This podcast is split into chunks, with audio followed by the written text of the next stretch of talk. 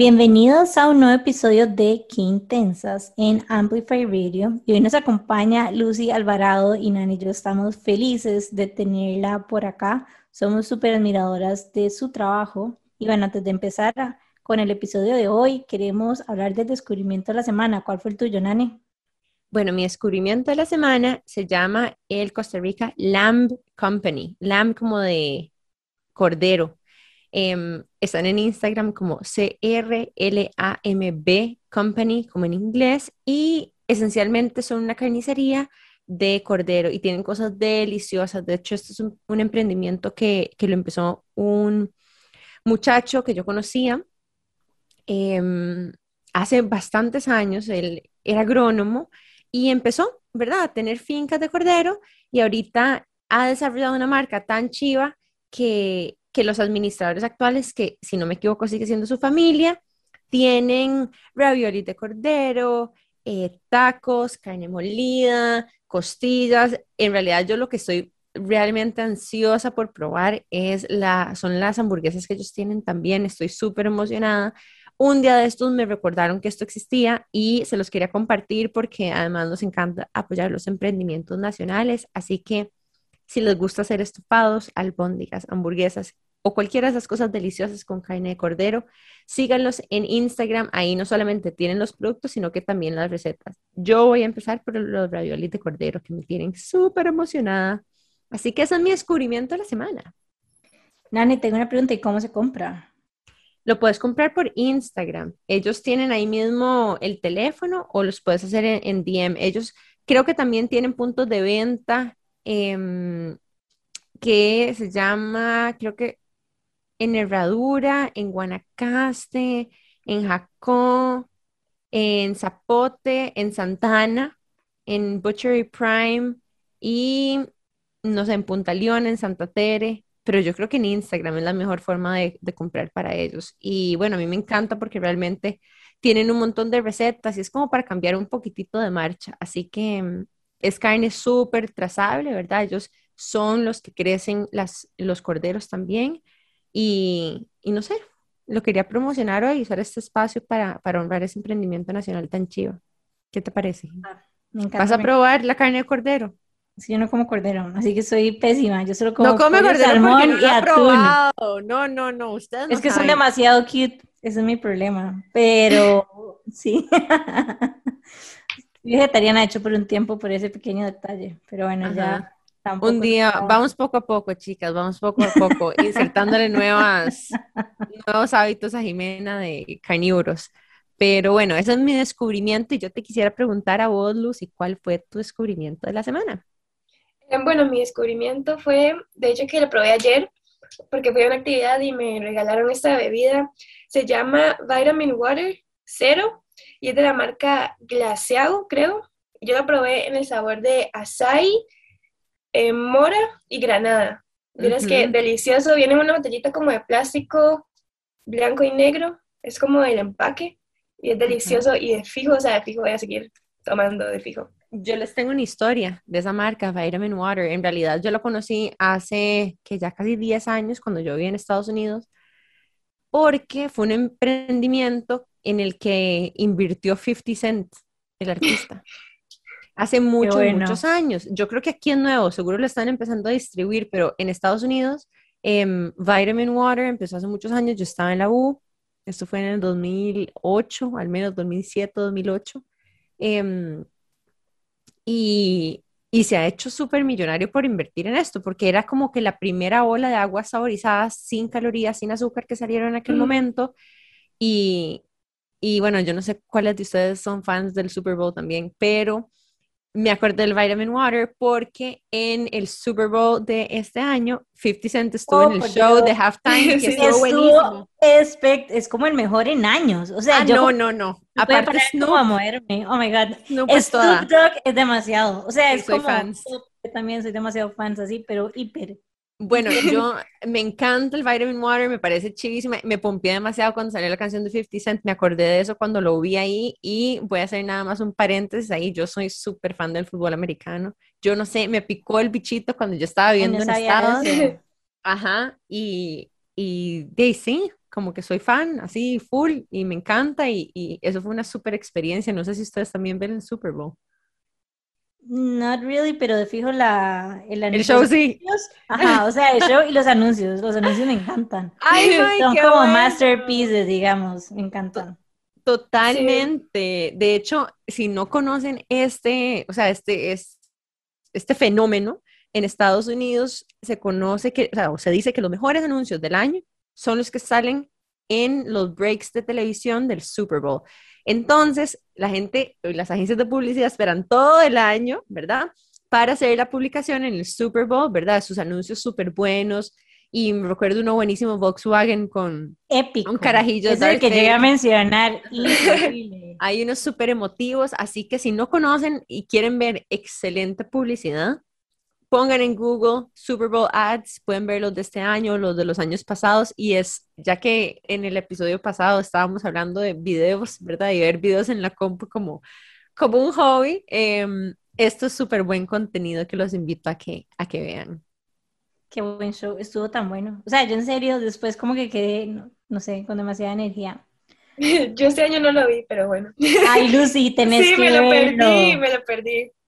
Increíble. Cerrando aquí, Google, el show de halftime show de este año, el Super Bowl. Ajá. Bueno, mi descubrimiento de la semana iba a ser cómo soy una señora y descubrí cómo hacer pollo, que quedé espectacular y jugoso, pero bueno, creo que es un tema más complicado. Así que les voy a decir otro descubrimiento que tengo que, que darle agradecimiento a Nani, que lleva meses hablando de la maravilla de producto que es y cómo ha visto las fotos y los stories y que, que tenemos que traer a la dueña y etcétera. Y la cosa es que ayer estaba como teniendo unas noches en que simplemente no me podía dormir, teníamos insomnio porque había tomado demasiado café, etcétera, y terminé comprándolo. Y se llama Nalguitas Bonitas. Y es como una mascarilla, literalmente, para, bueno, está hecha o pensada inicialmente para las nalgas, pero puedes ponértelo en la cara, puedes ponértelo donde sea.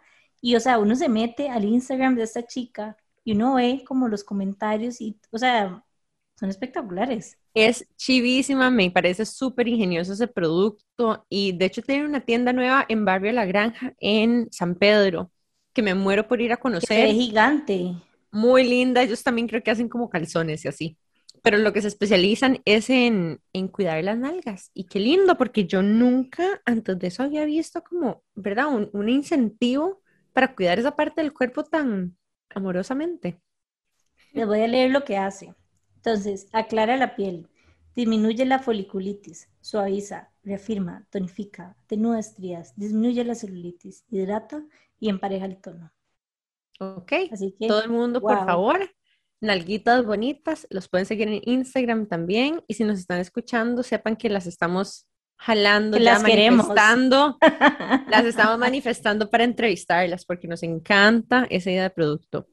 Ujú. De hecho, fijo, ellos venderían demasiado en Amazon. Porque Amazon vende demasiado como por reviews y tienen tan buenos reviews que de fijo, o sea, de fijo venderían demasiado. Pero bueno, ya, nos fuimos de ride con los descubrimientos de la semana, como siempre. Hoy nos acompaña Lucy Alvarado y estamos demasiado felices de tenerte acá, Lucy. O sea, de verdad que, que inspiras, como, o sea, realmente sos como parte de esas mujeres que están rompiendo barreras. Así que demasiadas gracias por acompañarnos hoy. Sí, muchas gracias por la invitación y estoy súper feliz de ser parte de esto. Mm, qué linda. Lucy, mira, eh, yo generalmente leo la biografía de la gente, pero quiero que confesarte que he leído tanto acerca de vos que puedo hacer una mini biografía tuya sin ver el celular. Y es que vean, chicas, ajá, hasta Wikipedia. Les queremos contar quién tenemos hoy aquí con nosotras. Lucy Alvarado es la menor de tres hijas, todas hermanas gimnastas. La mamá es entrenadora de gimnasia y tiene un gimnasio que se llama Gym Stars. Correcto, sí. Y Lucy em, es una heroína nacional. Lucy jugó en los Juegos Panamericanos de Río de Janeiro y ganó oro para barra, ¿fue así? Sí, para Viga, Viga de Para viga, para viga. Y em, un all-around gymnast ganó plata y eso le hizo clasificar a las Olimpiadas. La primera mujer costarricense en ir a las Olimpiadas, en este caso fue en Tokio. y, y, nos representa a nivel nacional y con solo 19 años y salida del colegio hace un par de años, tiene este nivel de trayectoria. Aparte, no sé, ya la van a escuchar, ella es súper dulce y estamos demasiado fangirling de que estás aquí con nosotras porque mm, amamos las mujeres, bueno, a muchas, a todas, pero en especial admiramos a personas como vos que claramente son especiales, que tienen una ética de trabajo espectacular, em, que son dedicadas, apasionadas y por supuesto intensas. Así que muy, muy bienvenida, Lucy. Qué lindo compartir con vos en este espacio. Muchas gracias. Ay, no, no, oye, qué linda, no puedo más. me encanta, y me encanta que Lucy sos como, sos inspiración para todas las chicas menores que vienen abajo tuyo, o sea, es que Berti, es que hay que pensar como la dedicación. Yo tengo, mis primitas hacen gimnasia, es increíble la cantidad de horas que le dedican para competir y son, son chiquitas. O sea, es como eso multiplicado por muchísimos años, es el esfuerzo requerido para, para llegar a donde vos estás, aparte del talento y también la red de apoyo que tenés y que tenés por detrás. Contanos, contanos cómo fue tu comienzo, aunque me puedo imaginar que desde que tenés memoria. Sí, literalmente, em, bueno, yo crecí en el gimnasio con mi mamá y con mis hermanas. Em, para mí la gimnasia era más que todo como jugar. Yo hacía todas las clases posibles en el día que, que podía hacer. Em, ya mis hermanas estaban más grandes, mis hermanas son 6 y 8 años mayor, mayores que yo, entonces es bastante. Ya ellas hacían gimnasia ya como competitiva, como más enfocadas, pero yo siempre estaba jugando, me dormía en las colchonetas, me tenían que levantar a las 8 de la noche y decirme, no tengo campito. pero, pero ya poco a poco, conforme fui creciendo, ya como a los 9, a los 10, ya como que me empezó a gustar más competir, me empezó a gustar más ir a campamentos, eh, ya fui parte de la selección nacional, tuve mi primera competencia como seleccionada nacional de Costa Rica a los 9. Entonces, Sí, poco a poco ya como que, como que me fui enfocando como en, ok, yo hago gimnasia porque es un deporte que me gusta, pero también es algo serio que me puede llevar a un nivel súper importante y a representar a Costa Rica en competencias grandes. Entonces fue como a los nueve días que me di cuenta como que, wow, es un deporte serio que estoy haciendo de verdad para, para llegar más alto. Lucy, y contanos cuántas horas le dedicabas. Eh, bueno, depende, como, bueno, a los 9, 10 ya entrenaba cuatro horas, cuatro veces por semana. Después 11, 12 ya empecé a ir cinco días a la semana, cuatro horas igual al gimnasio. Y a partir de los 13 empecé a hacer dobles sesiones, entonces iba a clases eh, un par de horas, me iba al gimnasio dos horas, volvía a clases y después en la tarde otra vez cuatro horas toda la tarde. Entonces ya como a los 13 empecé a entrenar seis horas diarias a veces. Wow, Lucy. ¿Y vos fuiste al cole? Em, yo hice, sí, yo hice toda la escuela normal y en el cole yo estaba en el San Clair y ellos me daban el permiso de irme a entrenar, de regresar, de hacer exámenes eh, después, de entregar trabajos después. Em, me ayudaron muchísimo en esa parte. Em, ya como los primeros seis meses de séptimo, ya yo no sabía ni dónde estaba parada, no tenía idea de qué estaba pasando, entonces me pasé al sistema de educación abierta, a hacer homeschool y mm, conseguí una escuela, como una escuela de homeschool, en donde yo iba y tenía compañeros que hacían el mismo programa que yo y estaba súper cerca de mi casa y mi profesora me daba todo el espacio para salir del país, para... Eh, me dejaba tareas dependiendo de la temporada en la que estaba, entonces me ayudó muchísimo a llevar esas dos cosas de la manera más sana posible, sí. Qué bueno, gracias por, por contarnos todo esto y qué lindo que un colegio nacional también se abriera a darte esa posibilidad y que te apoyara de esa forma, ¿verdad? Em, qué bonito escuchar eso y, y qué chiva, qué chiva, la verdad. Bueno, yo digo que chiva porque se suena súper interesante y yo fui bailarina por casi 16 años también y, y, entrenaba todos los días, pero no, en realidad era como 20 horas a la semana, ¿verdad? Como, como lo que vos hacías a tus 11 años, yo lo hice todo el Pero súper dedicado también y para poder hacer eso tenés que también trabajar sábados, ¿verdad? Y domingos. Yo no sé si hay un break y es tan, tan físico que, pues obviamente me imagino que, de que a veces te sentías cansada, chiquitilla y, y me gustaría, bueno, que nos contaras ahorita que volvemos del break comercial, cómo ha sido esa experiencia vos, cómo lo has logrado sobrellevar, ¿verdad? ¿Cuál ha sido, cuáles han sido esas tal vez hábitos o pensamientos claves que te han logrado motivar y, y a que te quedes en la carrera, ¿verdad? Porque digo carrera porque eso es lo que vos sos al final, ¿verdad? Una, una atleta profesional y, y yo me siento realmente súper contenta y honrada de preguntarte más cosas de tu historia. Em, vamos a irnos a un súper corto break comercial y muy pronto volvemos con más de Lucy Alvarado aquí en Qué Intensas por Amplify Radio. Qué intensidad. Y estamos de vuelta con más de Qué Intensas aquí por Amplify Radio. Hoy tenemos a Luciana Lucy Alvarado con nosotras, gimnasta olímpica y representante de Costa Rica en las Olimpiadas de Tokio. Em, estamos súper orgullosos de que esté aquí con nosotras. Es medallista también de los Juegos Panamericanos y es una inspiración para muchas mujeres y personas costarricenses por pues, toda su ética de trabajo, su dedicación, la forma en la que ha sido muy valiente para aventurarse a esta carrera, ¿verdad? Muy particular y muy única. Y antes de irnos al break comercial, yo le estaba preguntando a Lucy que tal vez nos contara un poquitito cómo es esa experiencia, ella incluso muy pequeña, de 9, 10, 11, 12, 13 años, cómo hacía para, para mantenerse enfocada en aquel momento, que seguro me imagino que habían miles de posibles distracciones. Em, sí, por supuesto, de todo. Em, yo siento que, que, algo muy chido de la gimnasia es que eh, uno tiene compañeras em, desde que empieza, a los 3, 4 años ya vos empezás con tu grupo em, y crecer con todas estas compañeras que se quedan en el deporte es algo súper chiva y la verdad mis amigas de la vida estaban conmigo en gimnasia y crecimos juntas, entonces eso me ayudó muchísimo también a los días en los que uno tal vez no se sentía tan motivado o no quería entrenar tanto, ellas estaban ahí, entonces uno decía, bueno, por lo menos voy a ir a ver a mis amigas. Eso me ayudó un montón y es una de las cosas que más me ha gustado. Em, también, em, bueno, como decía, yo crecí en una familia de deportistas, entonces yo siento que mi familia también entiende súper bien el, el tema de que, ok, hoy estamos entrenando, hoy ellos van a entrenar, eh, hagamos esta carne asada otro día. Entonces, siento que me ayudaron un montón en esa parte, lo entienden perfectamente y, y, sí, pues mi papá también fue atleta, mi mamá fue atleta, mi abuela fue atleta, todos en mi familia han sido atletas y ahorita todos mis primos también están cada uno en su deporte, entonces siento que es súper chida como apoyarnos en esa, en, esa, en esa área y en esa forma. Entonces, eso me ha ayudado un montón a, a llevar el deporte de alto rendimiento de una forma más normal y más tranquila.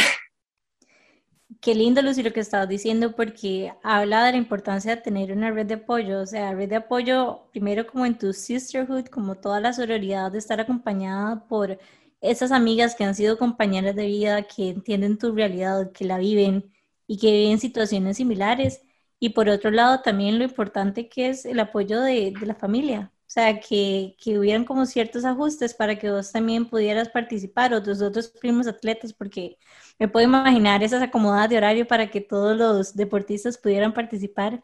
Entonces me encanta lo que estás diciendo porque a veces no nos damos cuenta del impacto que podemos tener en otras personas como con ese tipo de, de palabras y de apoyo. Contanos un poquito de tu legado atleta, ¿qué hacen tus parientes? Em, bueno, mi mamá fue gimnasta, ella hacía cursos de vacaciones de gimnasia cuando estaba pequeñita y ya igual como a los 14, 15 empezó a entrenar ya full gimnasia. Em, mi papá hace, hizo artes marciales, fue campeón panamericano en karate, entonces sí, súper, súper loco. Mi tía también de parte de la familia de mi papá es bailarina. Em, mis dos hermanos mayores hicieron gimnasia, mi hermano mayor también hizo jiu-jitsu, baile, de todo. Em, mis dos primos hombres mayores, como de mi edad, jugaron básquet, jugaron fútbol. Mi prima también, que es como de mi edad, tengo, tengo muchos primos. Ella hizo gimnasia conmigo también toda la vida y ahorita juega básquet también. Em, tengo un primo que es el único que no hace deporte, pero le encanta estudiar, le encanta leer, está en Olimpiadas de Mate, está como muy metido en esa parte. Y mis dos primitos pequeños, sí, cada quien como en su, en su zona. y, qué bonito que muchos competitivos también, porque eso, bueno, a mí eso me encanta realmente. O sea, usted me pone a mí a jugar, pero me pone a mí a competir por algo y yo me activo. O ah, sea, ustedes no saben, a mí me da adrenalina. Yo sé, yo sé eso. Juegos de noche y todo. A veces tengo que resistirme de no, o sea, de no convertir cosas en competencia, porque muy rápidamente convierto cosas en competencia. Y no en plan mal, sino como que en, ¿verdad? Como en, a mí me motiva y me pica, y ¿verdad? Y me gusta como perseguir el primer lugar, no sé, es una El otro día estábamos en un grupo de amigos hablando donde hay bastantes competitivos y entre los competitivos empezaron a competir, a competir por cuál era el, más competitivo. El menos competitivo. o sea, Estábamos argumentando que no éramos competitivos. Que no eran competitivos. Pero bueno, volviendo, volviendo al tema, me encanta porque hay como demasiada pasión y yo también como demasiada adaptabilidad y versatilidad. O sea, como contás de que tus primos, por ejemplo, están en gimnasia y después también en básquet y que en general es como hay una afinidad hacia el deporte en general y quería preguntarte, ¿qué has encontrado en el deporte? ¿Cómo te hace sentir? ¿Qué te ha cambiado? Em, perdón, ¿puedo repetir la pregunta? Es que no te entendí muy bien. O sea, el deporte, ¿qué ha significado para vos? Ah, como es algo que has hecho como toda tu vida, me imagino que lo tenés muy presente, entonces más bien tal vez como pensar en esos momentos en que porque hayas tenido una lesión o lo que sea, no has podido practicar deporte, como cuál ha sido como esa, esa diferencia, ¿cómo te sentís? Em, sí, sí, como vos acabas de decir, toda la vida he sido deportista y a veces es un poco difícil como entender que además de Luciana gimnasta, también soy Luciana persona, digamos, a veces me enfoco mucho en que soy gimnasta. Y, y, sí, la verdad el deporte yo siento que, que significa un montón para mí, me encanta, em, porque yo no sé si les ha pasado como después de ir al gimnasio, después de hacer algún deporte, alguna actividad física, uno se siente súper bien y uno se siente súper motivado. Entonces me encanta como ese sentimiento que la gimnasia me da también, que todos los días uno llega y es completamente nuevo el día y completamente nuevo el programa y, y también como salir de la zona de confort, es algo que me, que me ha dado el deporte muchísimo y muchísimas experiencias súper valiosas. Lucy, y para vos, cuando ves hacia atrás, ¿cuáles han sido tal vez como los momentos más retadores para vos en esta carrera de gimnasta? Em, yo siento que tal vez los momentos que me han retado más y en los momentos en los que he dicho tengo que seguir adelante, tal vez es como en los momentos que, que tengo que entrenar cuando tal vez no necesariamente estoy tan motivada ese día para, para entrenar y para dar ese salto de, hacer elementos nuevos, de cambiar de nivel, de poner elementos en competencia, en rutinas de competencia. A veces eso es, es difícil porque uno está ya acostumbrado como a hacer una rutina específica y después como ir incorporando elementos se puede volver un poco como incómodo ya que uno ya está como completamente acomodado con esa otra rutina. Tal vez esas cosas son como las que las que las que me han no me han costado más superar, pero han sido como las que en las que he tenido que parar y decir, ok, hay que trabajar en esto, ¿qué hago? ¿Cómo hago para salir de, esta, de, de este mental block, tal vez, que uno le podría decir? Y, y, sí, por dicha también tengo mi mamá entrenadora, entonces ella me entiende un montón y puedo hablar mucho con ella y, y sí, siento que, siento que he logrado sobrepasar esos momentos, pero también han sido los más duros. Vieras que cuando hablas de esto se siente súper humano y súper familiar, como para todos, ¿verdad? Hay días donde me imagino que las personas que nos escuchan, al igual que yo, también se sienten como que hoy no tengo motivación para hacer, no sé, X cosa, o hoy, ay, qué pereza hoy, ¿verdad? Seguir creciendo o aprender cosas nuevas, ¿verdad? Y, cambiar y seguir enfrentando los retos, pero te quiero hacer una pregunta y es, ¿cuáles, tal vez, cuáles han sido algunas estrategias para atravesar ese mental block que vos has utilizado? Em, sí, bueno, una de las cosas que más me gusta es como dar un paso hacia atrás de una forma buena, digamos, como decir, ok, si este elemento me, me está dando como miedo, ¿qué hago para, como para salir de ahí? Y es volver hacia atrás, poner otro colchón, decir, como me pueden ayudar una vez más.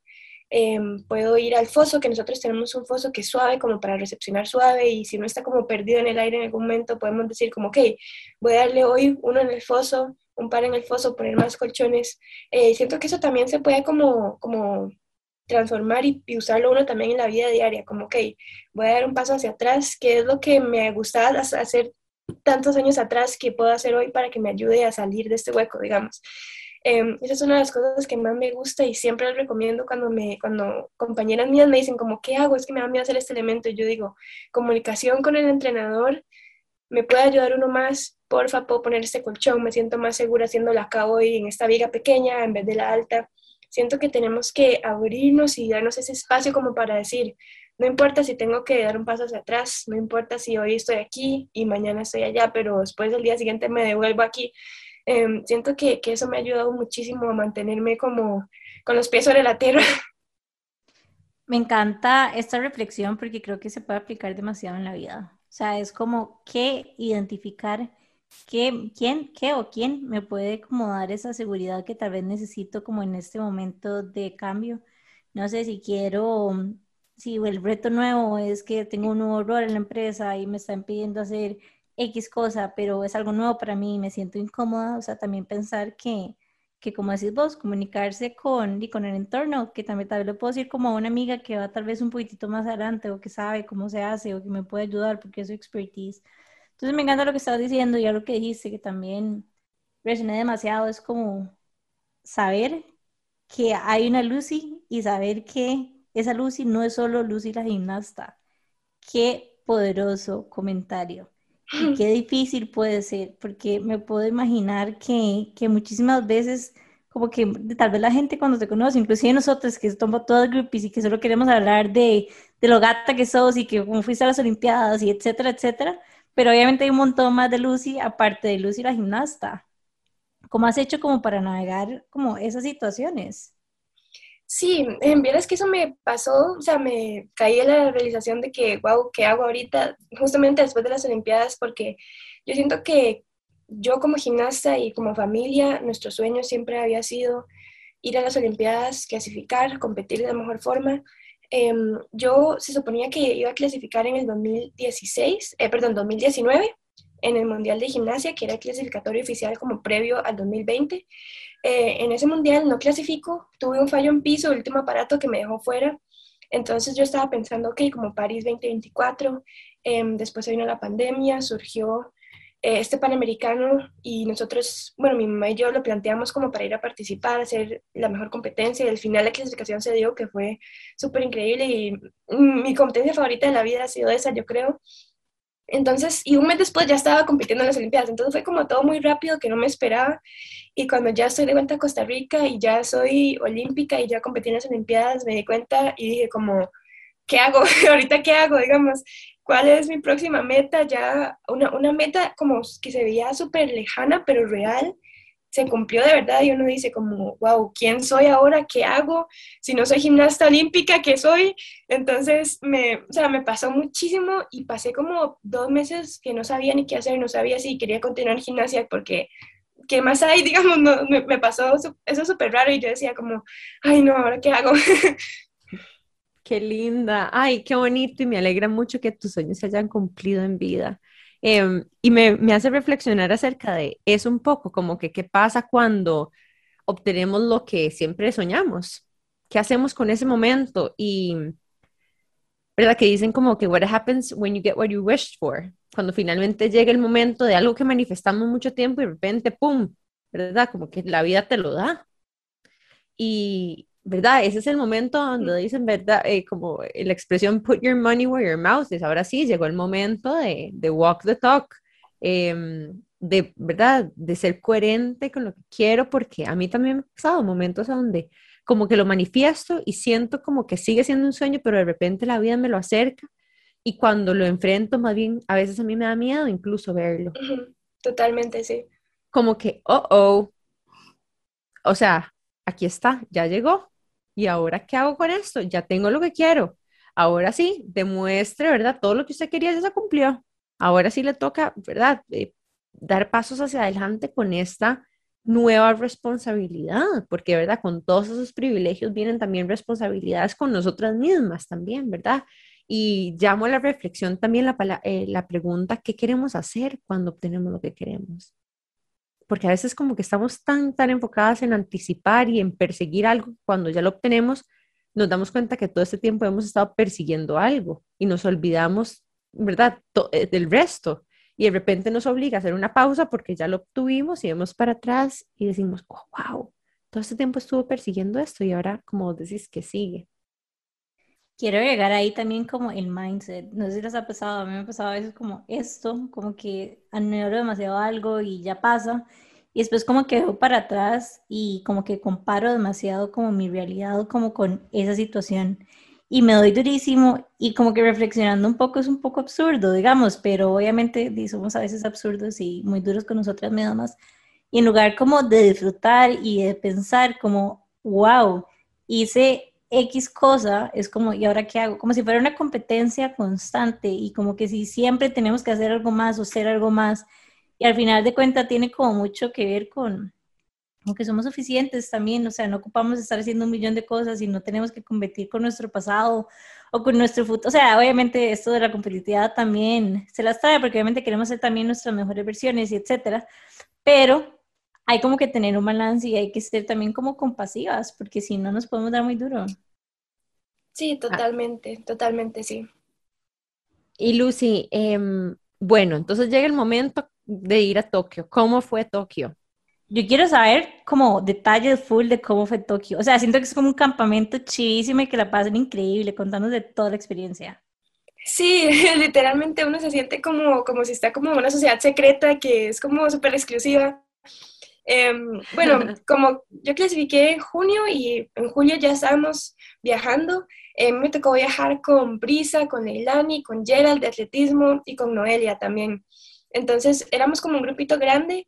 El día del vuelo nos fue fatal, nos cancelaron, nos atrasaron un vuelo muchísimo y teníamos una conexión en Los Ángeles que la íbamos a perder y después íbamos a llegar entonces no lunes, que llegamos a las 5 a.m., sino que íbamos a llegar martes como a las 10 de la mañana y ya teníamos entrenamiento. Entonces fue como confuso. Em, por dicha nos ayudaron otra aerolínea, nos pasamos de aerolínea, nos fuimos, en Los Ángeles nos esperaron em, para irnos a Tokio, ya lo logramos.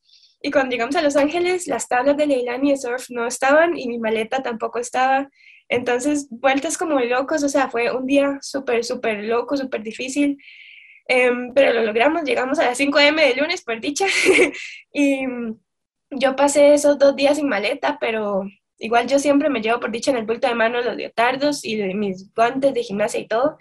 Em, y sí, cuando llegamos, la verdad, nos instalamos, hacía mucho calor, eso sí, y lo primero que uno se da cuenta es, o sea, los atletas tan increíbles, o sea, como, como personas normales también, digamos, caminando, son gigantescos, altísimos, altísimas, o sea, son increíbles, tienen esos cuerpos de atletas súper, o sea, increíbles que uno dice, wow, o sea, es increíble que esté aquí. Y, y hay un montón de atletas que di, tienen varios, varios ciclos, varias olimpiadas, entonces que para ellos es súper normal y uno los ve caminando normal, pero hay otros que uno ve como, ¿Como o sea, quién? ¿dónde estamos? ¿Como quién? Exacto. Contanos, ¿a quién famoso vistes así? Eh, bueno, no me acuerdo mucho el nombre, pero vi famoso como un tenista, Djokovic, creo no, sé, no sé, no sé si se llama así, pero bueno, vimos un tenista famoso, me acuerdo que los, creo que eran de voleibol de Portugal también, o sea, un equipazo, vimos el, equipo de básquet de Estados, em, y, y todas las gimnastas, sí, todas las gimnastas que para mí son mis héroes, em, entonces llegando de gimnasio ese día, digamos, em, la verdad fue increíble, a mí me tocó rotar con España, con Suiza, que es increíble, Canadá, eh, wow, no sé, fue una experiencia súper chida, la verdad voy a sacar mi lado ñoño y como que me imagino como en esta película de Harvey en la que llegan todos como a competir como diferentes escuelas de magia. Me imagino así como el encuentro, cada quien como con su con su escuela chísima, no sé, las que son nada esta cagada de risa, pero o sea, no puedo dejar de pensar esto. Es como, no sé, me encanta. Siento que es como, ¿cómo se llama esta película también de las gemelas? Que era como un campamento.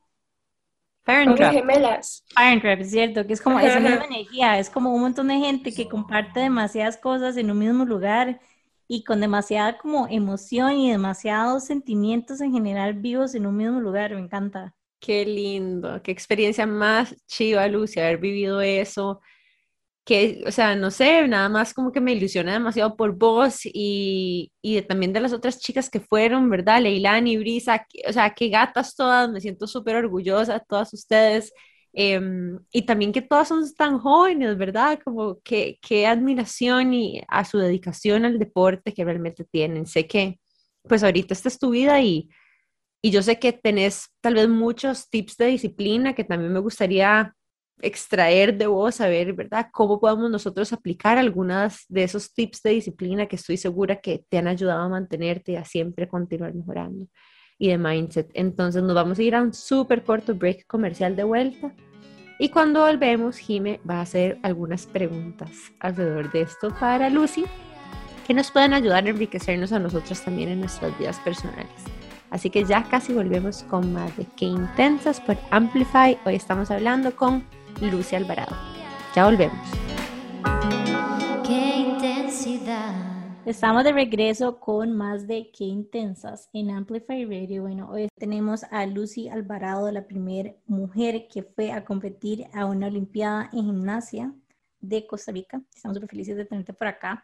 Y Lucy, yo quería preguntarte, porque como nos has contado, o sea, hay días en que hasta tenías que dedicarle seis horas al día para, y para poder llegar al nivel en el que vos estás y no puedo como dejar de pensar de, de que hubo ciertas cosas que tal vez no pudiste hacer. Vos también nos contaste que tenías como una red de apoyo bastante fuerte por tu familia que entendía la situación y también por tus amigas con las que creciste.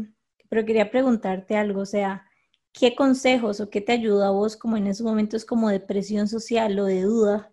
¿Qué te ayudó a vos como a decir como no, es que eso es lo que yo quiero? ¿Cómo, cómo hiciste para poner esos límites? Eh, Vieras que yo no sé si es algo de gimnasia, que estamos en el gimnasio desde muy pequeñas o, o, no sé qué, qué, haya sido. Yo siento que tal vez mi personalidad también, pero me acuerdo que en la escuela teníamos como a veces paseos, que nos teníamos que quedar a dormir como de tres días. Me acuerdo que para la graduación de sexto hicimos, en vez de graduación, hicimos, bueno, en vez de baile, hicimos como un paseo. Y yo me acuerdo que habían como todo el mundo dijo como, uy, sí, qué chida. Y yo me acuerdo que lo primero que yo dije fue como, ay, no, es que yo no puedo ir porque tengo que entrenar. Eh, me acuerdo que eso fue lo primero que se me vino a la mente y la verdad lo vi como normal, no, no me molestó, ni siquiera pensé como en decir, uy, yo voy a preguntar a ver si puedo ir.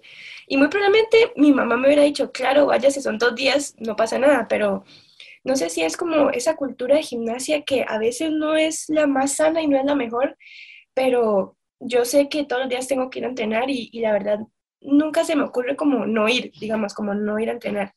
Em, siento que esa disciplina uno como que la va agarrando conforme va repitiendo las cosas Em, yo tengo muchos años de hacer gimnasia, entonces no es difícil para mí, pero en otras cosas como nuevas, a veces yo digo como, uy, ok, hoy tengo que hacer esto, pero yo sé que en un par de semanas ya voy a estar súper acostumbrada y eso es algo en lo que me he enfocado un montón y me he dado mucha, mucha cuenta estos últimos años, como en un par de semanas ya esto no va a ser difícil, en un par de semanas ya va a ser normal y poco a poco uno se va acostumbrando y, el cuerpo ya lo ve como súper normal, súper fácil y uno más bien como que lo espera y uno más bien quiere hacer esas actividades. Entonces, eso es una cosa que me ayuda mucho, como darme el tiempo de acostumbrarme. Qué lindo lo que estás diciendo y lo importante de la repetición y de la disciplina también.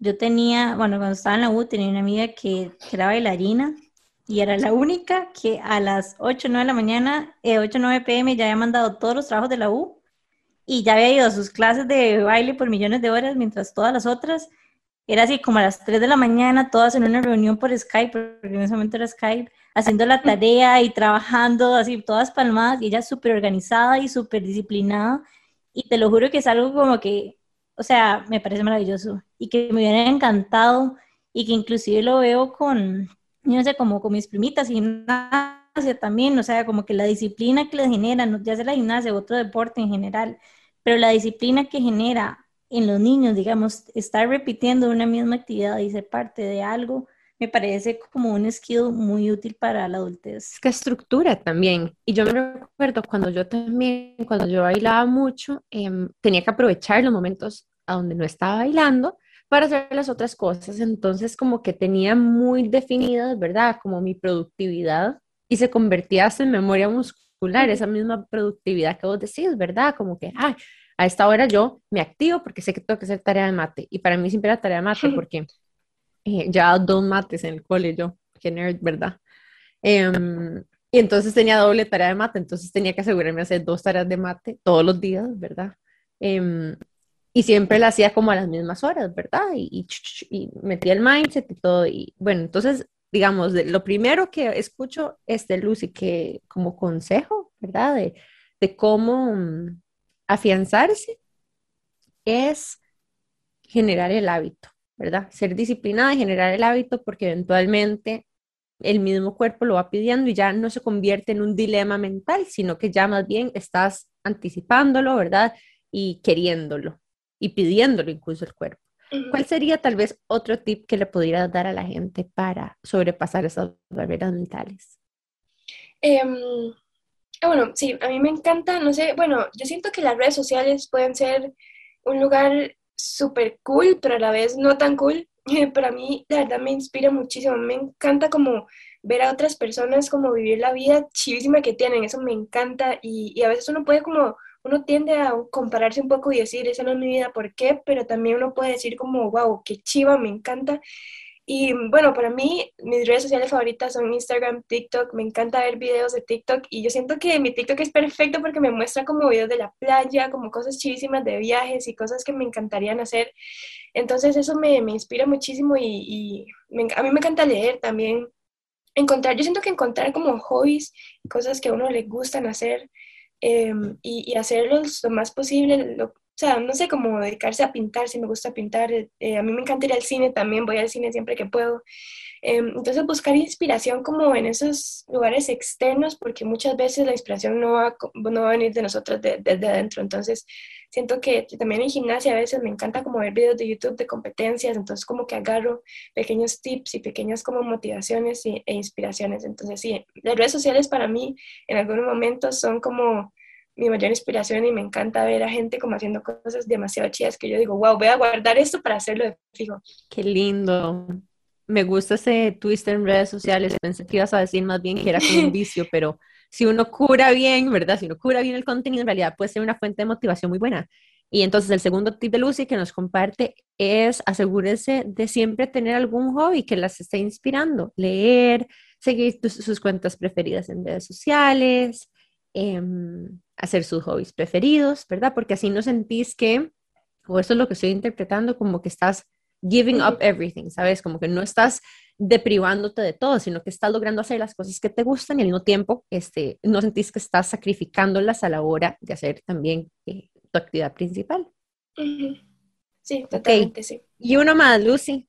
Un tercer tip de cómo hacer okay. para, para mantenerte enfocada, disciplinada y tomar las decisiones, o tal vez el tip que más te ha ayudado a llegar hasta donde estás.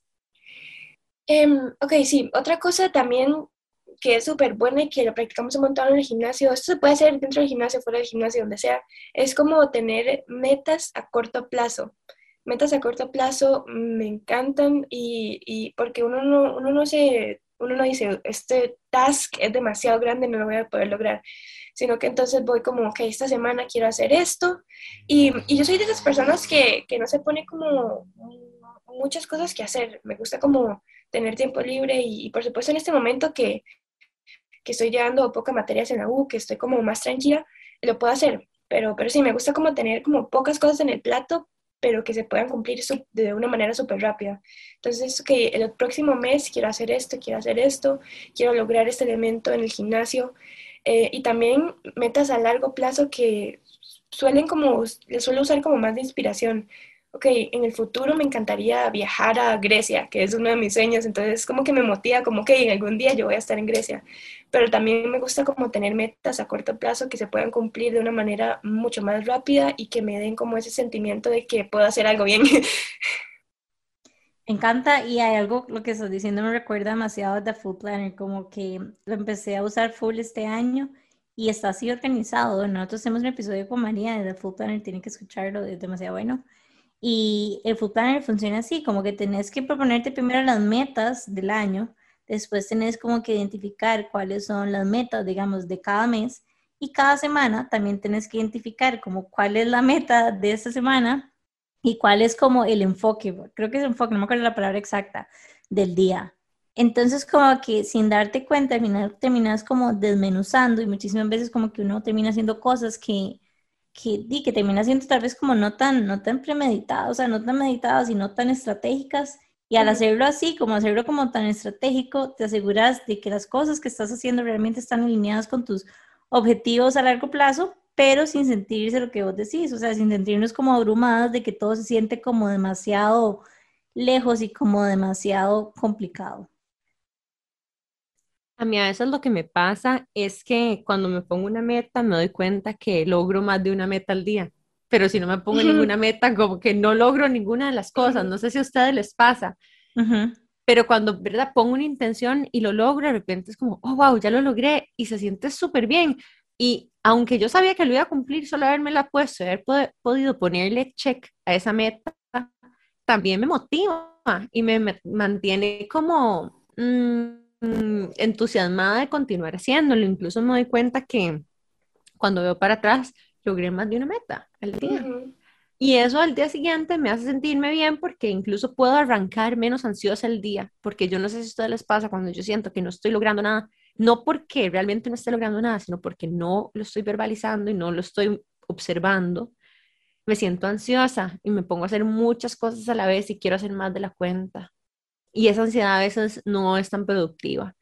Em, para darles un ejemplo, no sé, tenía una reunión súper importante hoy y, y, todo este tiempo he estado haciendo un montón de cosas para, eh, o sea, en dirección a esa reunión y al final yo veo para atrás y, o sea, logré demasiadas cosas para hacer esta reunión exitosa, pero ni me di cuenta todo lo que hice porque estaba tan, tan ansiosa de la meta a mediano plazo que no me di cuenta y no me di una palmadita en la espalda por todos esos días que las cosas llevando a esa reunión las hice bien.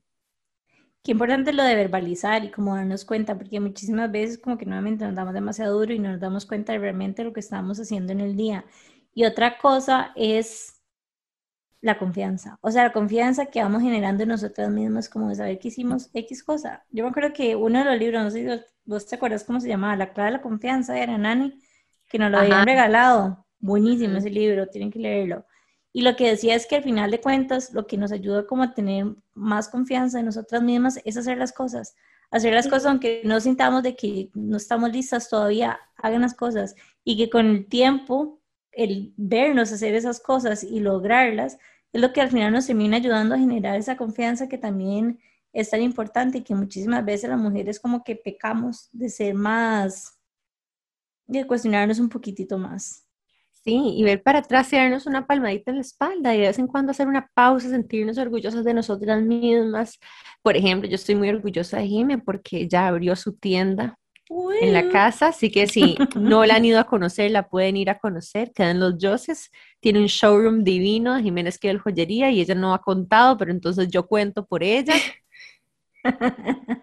bueno, no, me avisan si quieren, estoy muy feliz de haber abierto, ha sido todo un un proceso y debo decir que The Food Planner me ayuda demasiado nuevamente como con esto, porque a veces como que se sentía como demasiado frustrante y todo como demasiado abrumador y como que se sentía demasiado y como que no se, o sea, no se progresaba y como bloqueos mentales y como que llegar y escribirlo como, ok, no, pero hoy realmente vinieron y hicieron todo el diseño de jardines o hoy realmente hicieron la instalación de yo no sé qué o hoy realmente empaqué o desempaqué o ordené o lo que sea, como que hace como que no sé, como dice Nani, como que todo vaya fluyendo y como tener menos ansiedad. Es como la primera vez que, que yo uso como una agenda como tan religiosamente, por decirlo así.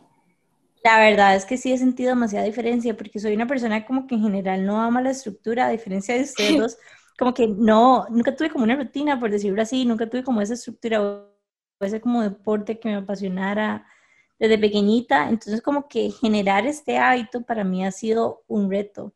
Y me he dado cuenta de que, por ejemplo, tener esa agenda, de verdad que, me ayuda. Entonces, como dice Lucy, es como, es una de las herramientas en las que uno se puede como ir apoyando para ir logrando y para ir logrando las metas. Lucy, yo quería preguntarte a vos también sobre, el, nosotros hablamos muchísimo como de la relación de tener como mentoras y tener mentís también en la vida, y quería preguntarte por estas figuras en tu vida.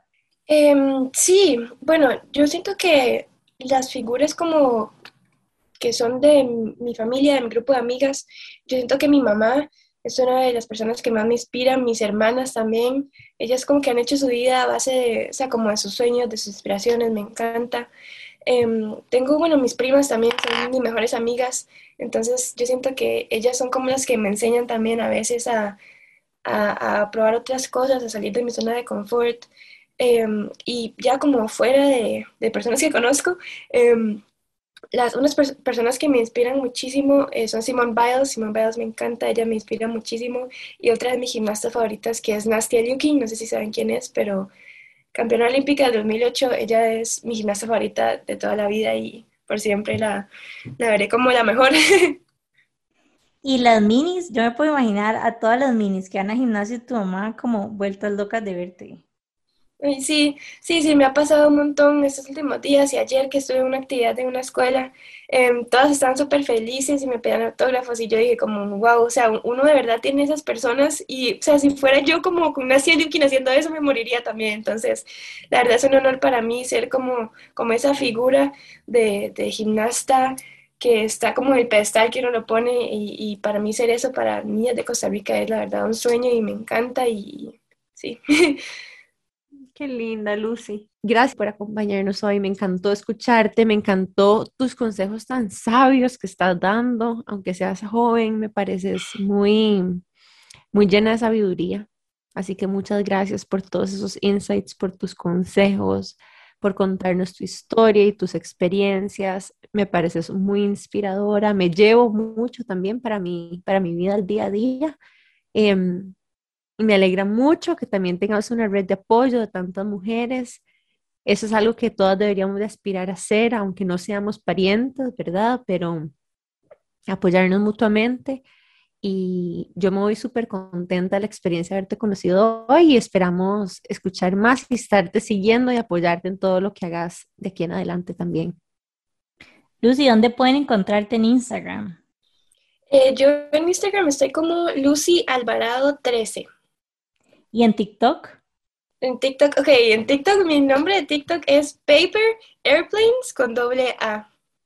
Ok, ok, ok. bueno, ya saben dónde encontrar a Lucy. Demasiadas gracias por compartir este espacio con nosotros. De verdad que, que nos sentimos súper honradas de tenerte por acá y esperamos seguir en contacto con vos también.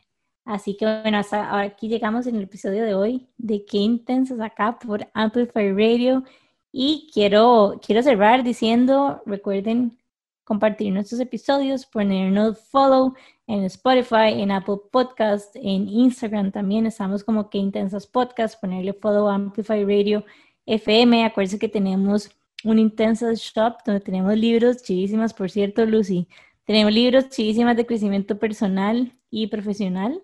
Tenemos también café de especialidad con cadena de valor mujer que sabe delicioso. Tenemos unas tazas chivísimas que dicen ser intensa es mi superpoder. Y bueno, tenemos un montón de cosas, así que vayan a darse las vueltas. Tenemos un chat de WhatsApp también que se llama el Club de Intensas. Si están interesados en participar, pueden encontrar el link para unirse en link in bio o mandarnos un DM. ¿Y qué me está quedando fuera, Nani?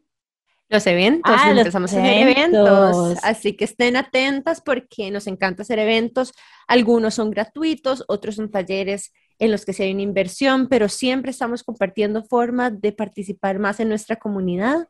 Así que las invitamos a que estén súper atentas y nos sigan. Y bueno, yo quiero aprovechar hablando de eventos.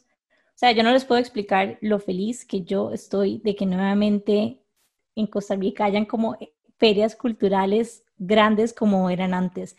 Así que voy a aprovechar este espacio para decirles que del 24 al 27 se viene la semana del diseño, de verdad no les puedo explicar la falta, por lo menos a mí, a un montón de amigos emprendedores que tengo que, que nos hacían ese tipo de eventos. Y bueno, no, quería invitarlos, va a haber un montón de actividades por todo lado con un montón de diseñadores. Y va a haber una feria también, va a haber una feria en la Casa del Cuño, que es como el mejor lugar, súper bien curada, con un montón de marcas chivísimas. De hecho, algunas que hemos invitado por acá. Y bueno, va a ser del 24 al 27 en la Casa del Cuño. Para que de marzo.